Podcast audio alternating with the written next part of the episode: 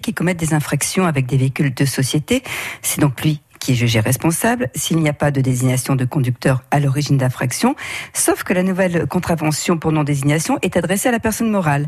Donc il y a un vide juridique dans lequel les avocats s'engouffraient pour annuler l'infraction, mais la Cour de cassation a rendu des arrêts, quatre arrêts, qui décident d'ignorer ce vide juridique. En conséquence, ça coûte très très cher aux chefs d'entreprise l'article L121-6 vise expressément le représentant légal comme étant celui sur lequel pèse l'obligation de dénoncer. En gros, le chef d'entreprise. Depuis le 1er janvier 2017 jusqu'à des arrêts de la Cour de cassation de décembre 2018, il y avait une énorme béance juridique, laquelle a été couverte malheureusement par la Cour de cassation, dont les décisions, puisqu'il y en a quatre euh, actuellement, sont tout à fait critiquables.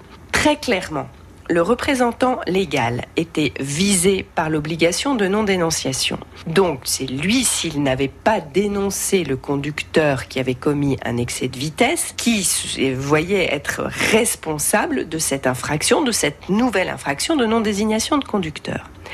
Sauf que la pratique a porté ce nouvel avis de contravention, le second pour non-désignation de conducteur, sur la personne morale. Il faut bien désigner le représentant légal qui est le chef d'entreprise de la personne morale, qui est l'entreprise. L121-6 vise le représentant légal, c'est-à-dire sur lui, sur lequel pèse la, responsabilité de dénoncer. Donc on pourrait s'attendre légitimement à ce que ce soit lui qui reçoive un avis de contravention dans lequel il est visé, mais c'est pas ce qui se passait. On a préféré verbaliser la personne morale, et c'est la personne morale qui recevait un, un avis de contravention pendant désignation de conducteur. Donc nous, pendant deux ans, nous avons bataillé énormément en disant L121-6 vise le représentant légal. Donc c'est sur le représentant légal que pèse cette, cette, responsabilité. Il n'y a pas lieu de viser la personne morale dans le cadre de cette euh, nouvelle avis de contravention. Surtout que ça permet aussi euh, des peines d'amende multipliées par 5. C'est-à-dire que lorsqu'on a affaire à une personne morale, les peines d'amende, elles sont multipliées par 5 par rapport à une personne physique. Donc euh, nous, on a, nous avons vraiment beaucoup bataillé parce qu'il n'y a pas lieu de, de payer une peine d'amende 5 fois supérieure alors que ce n'est pas conforme au texte qui vise le représentant légal.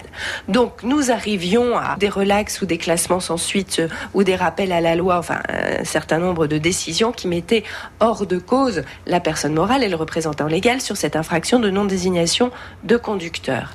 La Cour de cassation est venue couvrir par quatre arrêts du 11 décembre 2018 cette situation et vient dire peu importe, à partir du moment où il y a eu une non-désignation de conducteur, peu importe que ce soit le représentant légal ou la personne morale qui soit visée. En fait, la Cour de cassation vient ni plus ni moins valider un système complètement bancal et elle va même beaucoup plus loin puisqu'elle dit que peu importe que le texte soit rentré en vigueur au 1er janvier 2017, il peut s'appliquer à des situations antérieures. C'est absolument incroyable. Nous espérons que le débat n'en restera pas là. Mais pour les nouvelles infractions, moi je ne peux qu'inviter les chefs d'entreprise à être très vigilants et, et donc à dénoncer les conducteurs.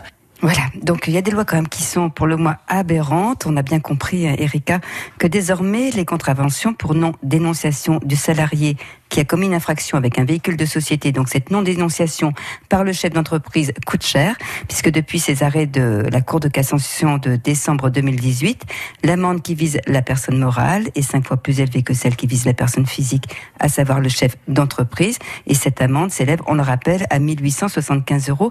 Il est donc impératif, voilà, il est impératif vraiment de mettre en place euh, pour les chefs d'entreprise un dispositif qui permet d'identifier les conducteurs, euh, notamment un carnet de bord.